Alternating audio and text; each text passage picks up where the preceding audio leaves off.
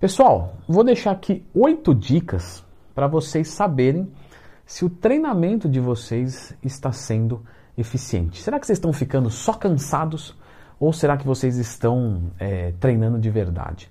Então já clica no gostei, se inscreva aqui no canal e vamos para o nosso número 8, que é a progressão. A progressão, eu quero colocar aqui que não necessariamente você precisa progredir carga, quantidade de peso que você coloca no exercício.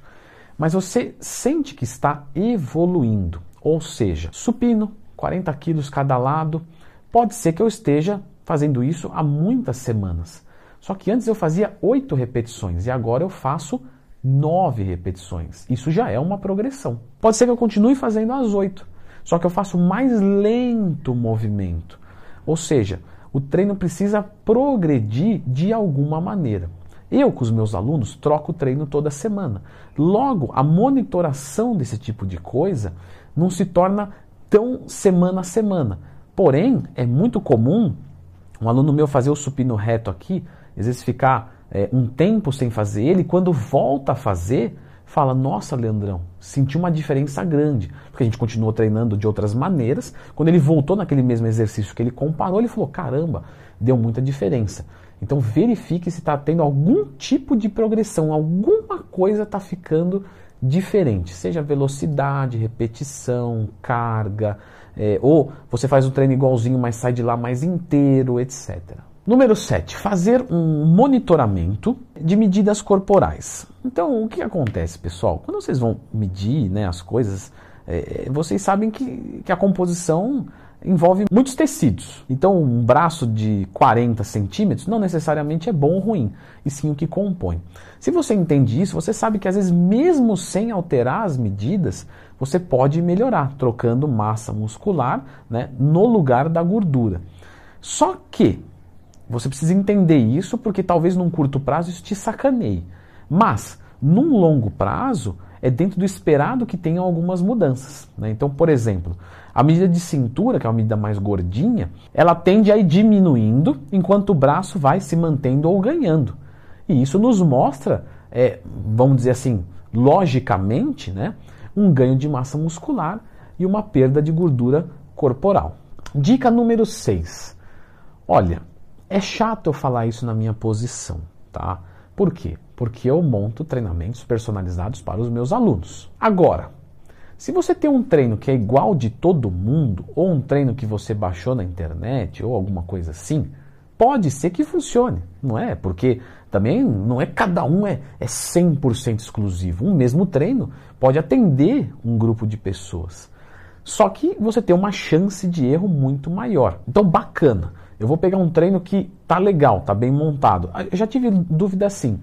Para alguns pode parecer besta, mas eu já tive mais de uma vez isso. Leandrão, eu vou entrar na, na, na, assessoria com a minha mulher, nós vamos pagar duas assessorias, não tem problema nenhum, não é nenhum tipo de demérito ao seu serviço, mas a gente pode fazer o mesmo treinamento?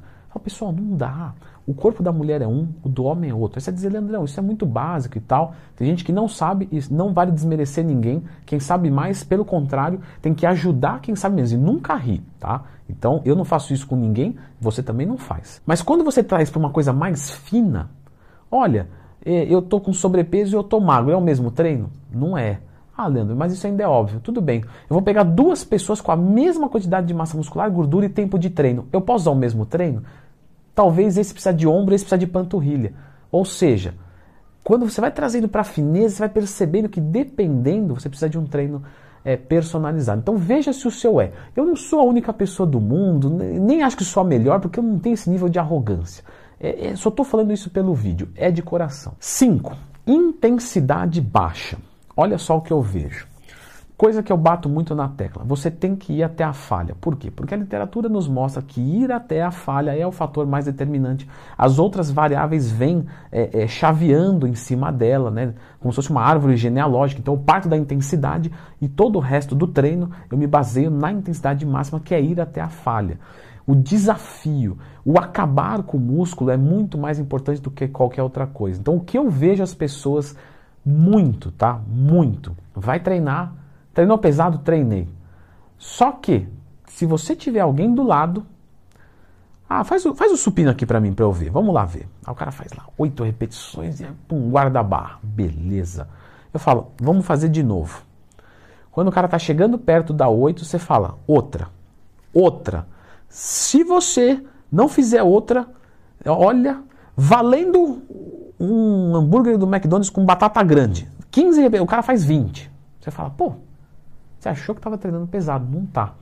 Então, o que, que eu digo para os meus alunos? Pela minha assessoria ser online. Eu estou falando muito dela, né? Mas eu juro que é para te ajudar, tá? Não tem nada a ver com propaganda. Olha só, faz o seguinte, vai até não subir mais nenhuma. Esse é o mais importante. Se passar das repetições que eu te pedi, aumenta a carga. Se ficar abaixo, diminui. Mas vai até a falha. Número 4. Treinar demais. Né? Aí vamos para o outro canto. Porque se você está fazendo o seu treinamento ali, beleza, dessa maneira, né, do item anterior, show de bola, arrebentando, só que você é, faz 10 exercícios de quatro séries cada um para peito, você não precisa disso. Você vai sair cansado, pode ficar tranquilo. Só que hipertrofia, o que é bom, nada.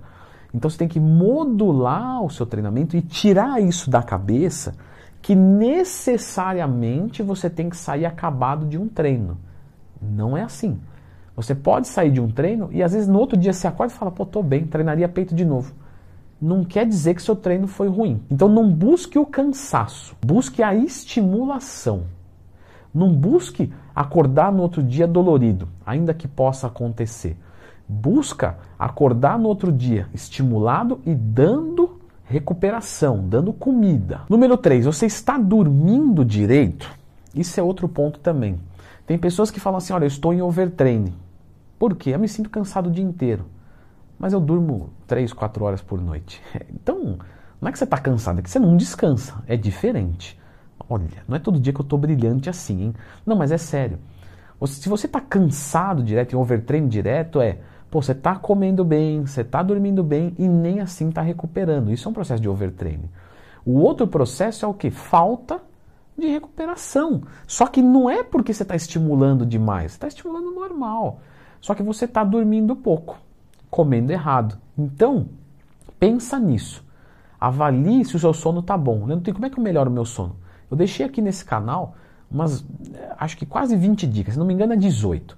Depois lembra de procurar, e não é só tomar coisa não, tá? Depois lembra de procurar Leandro Twin mais sono e melhore isso. Número 2, lembra que eu falei lá das medidas, daquela coisa toda e tal, que é legal você tirar e tem que ter uma diferença? Muito bacana. Mas fotos, pessoal, fotos. Então tire fotos também. Às vezes você não está evoluindo, mesmo é, sem estar em overtraining. Às vezes você está comendo bem, mas está treinando mal. Não vai evoluir. Às vezes está treinando bem, e comendo mal, você não vai evoluir. Às vezes você está treinando bem, comendo bem, descansando mal, não vai evoluir. Às vezes você está treinando bem, comendo bem, descansando bem, mas os hormônios estão ruins, insulina, tireoide e testosterona. Então, você precisa fazer um monitoramento, como eu disse lá, das medidas, tá? Esse você pode fazer mais frequente. Uma vez por semana, uma vez a cada duas semanas. Fotos, não tira, não precisa tirar toda semana. Se quiser tirar, tudo bem, mas calma tira mais ou menos a cada um, dois meses e vai dando uma comparada. Aí você vai vendo se tem alguma coisa. Se não está mudando, passou dois meses, não mudou nada, nada, né? nem medida, nem foto, então é um indicativo que tem alguma coisa para a gente verificar. E o número um, né, com certeza, vão ser as lesões. Então, pessoal, se você está indo para a academia e você está se machucando, está treinando errado. Por quê? Porque a musculação você controla tudo. Você controla o movimento, você controla a velocidade do movimento, você coloca a carga que você quiser. Ou seja, você controla tudo. Você só faz o que você quer. Se você está se machucando, é porque você está fazendo coisa errada. Porque se você consegue fazer um movimento e você faz ele aqui tranquilo, beleza. Aí eu faço ele lento e eu coloco uma carga para ir até a falha, eu não vou me machucar. Musculação é um dos esportes menos lesivos do mundo. Do mundo.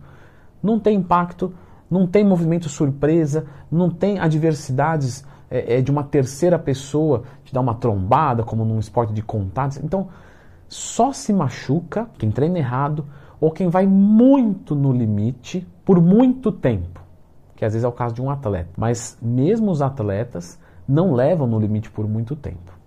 Obviamente tem o fator de azar, tá? Pode acontecer de ter um azar e você se machucar, não, não acordou num dia bom, ou você estava com alguma pequena lesão que veio se criando e naquele dia estourou e tal. Temos um fator de azar, mas ele é muito menor do que um treinamento errado. Gostou dessas dicas de treino? Então eu vou deixar aqui mais um vídeo tá, com várias dicas para você usar no seu dia a dia. E a número 3, ela é muito bacana e eu sempre indico para os meus alunos. Dá uma olhada aqui.